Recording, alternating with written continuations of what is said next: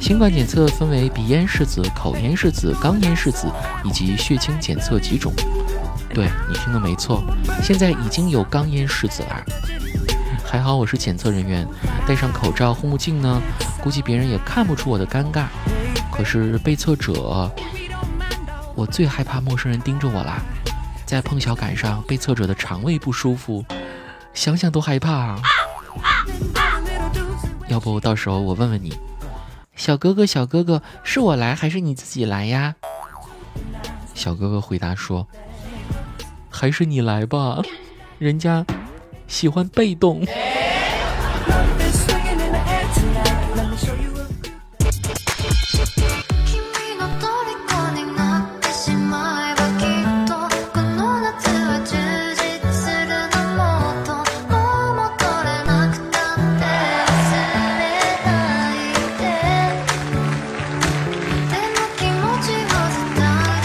各位，欢迎收听喜马拉雅去你的段子，我是喜欢被动的子木，来开始今日份的快乐吧。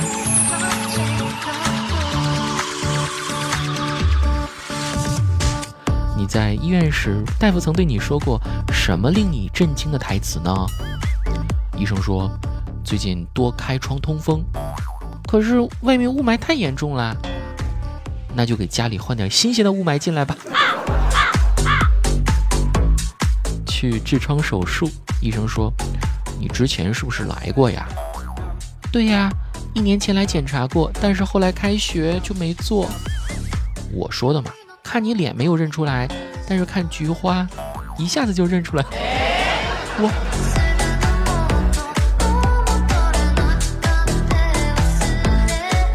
单位体检前一个同事，医生检查前问他：“有男朋友了吗？”他说：“没有。”而到我的时候，医生居然什么都没问，就直接检查了起来。我忍不住问：“医生，你就不问一下我有没有男朋友吗？”医生说：“哦，我看着像没有，所以就没问。”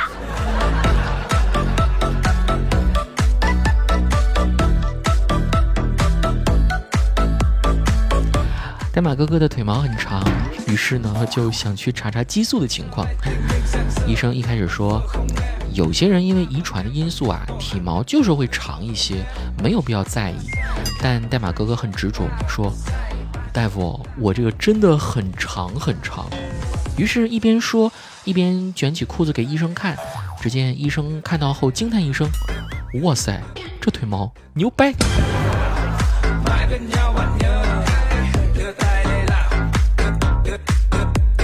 体型大、毛发多，这往往是我们评判动物漂亮与否的标准。所以我们一般都认为雄性的动物更加好看一些。那至于人呢？当然也是男人好看喽。嗯，不过脱发男士除外啊。怪不得有些男人喜欢男人。嗯，说真的啊。可能是因为我的思想太过于保守了吧，我真的接受不了男人不喜欢男人。有些人的五官分开来看就很一般，但是组合起来看就特别丑。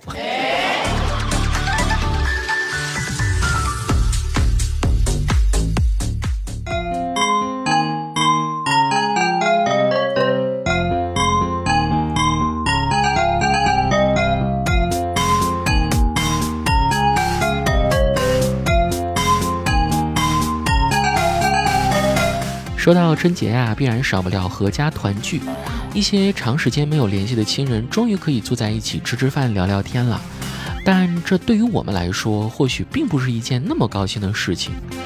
正因为亲戚间长时间不见面，并且生活圈子也不怎么重叠，所以对我们来说，其实和这些亲人的关系还是非常生疏的。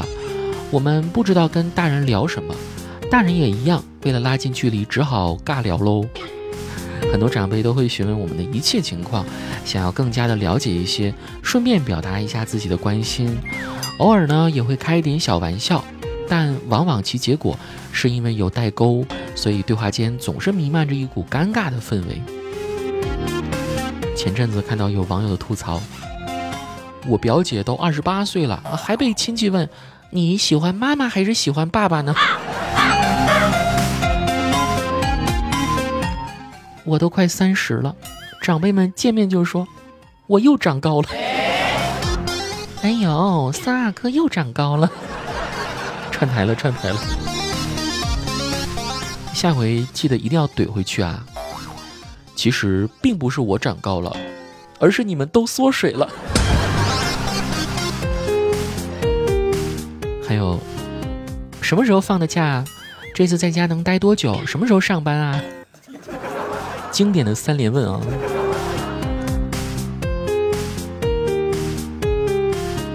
你今天开车来的吗？对呀。晚上开车回去吗？不，我不开车回去，我直接扛着车跑回去。你平时上班是开车去吗？对呀。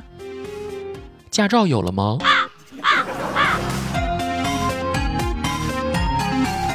关于车的尬聊梗还有很多条特别经典的，啊，比如说跟这个相亲男尬聊，你车的喇叭真好听。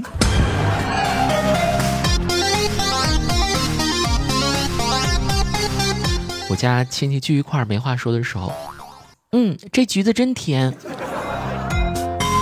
然后大家跟着应和着，对呀，对呀，对呀。Five minutes later，沉默五分钟之后，真甜，真甜，真甜。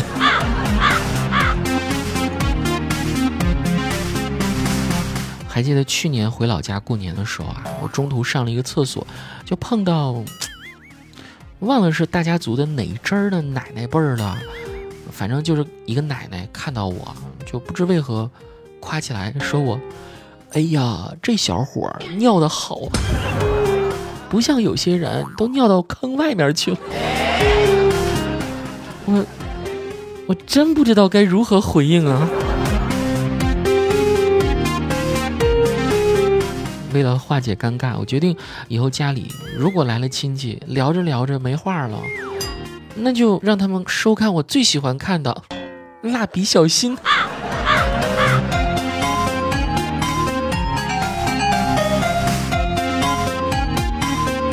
其实说到底啊，我们和长辈们之所以会尬聊，还是因为代沟的缘故。什么是代沟呢？大概就是你说“我操，笑尿了”，长辈们还关心你。嗯，你怎么这么不小心呢？穿了一件新买的衣服，在老妈面前走了一圈后，妈，有范儿吗？老妈看了一眼说：“有啊，在锅里自己盛去。”孙子对奶奶说：“奶奶，奶奶，你会下载吗？”奶奶的脾气一下子就上来了：“我不会下崽儿，你爹哪里来？”晚上在朋友圈发美食，配文字。深夜报复社会，老爸留言：别发反动言论啊，删掉。老爸，你有微信吗？有屁的微信啊，都是你妈说的算。在朋友圈评论说：简直亮瞎我的狗眼！阿姨看到后悔，为啥要这样骂自己啊？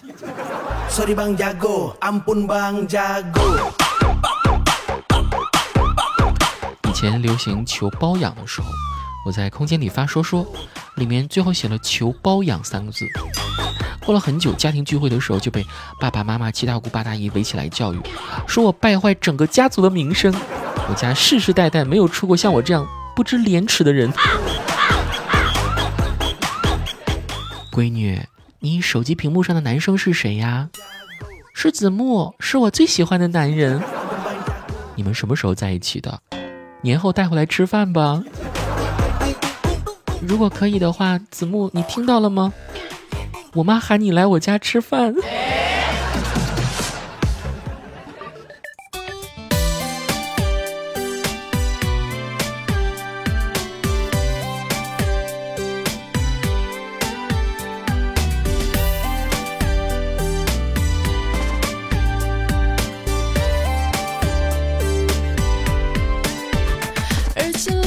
情歌。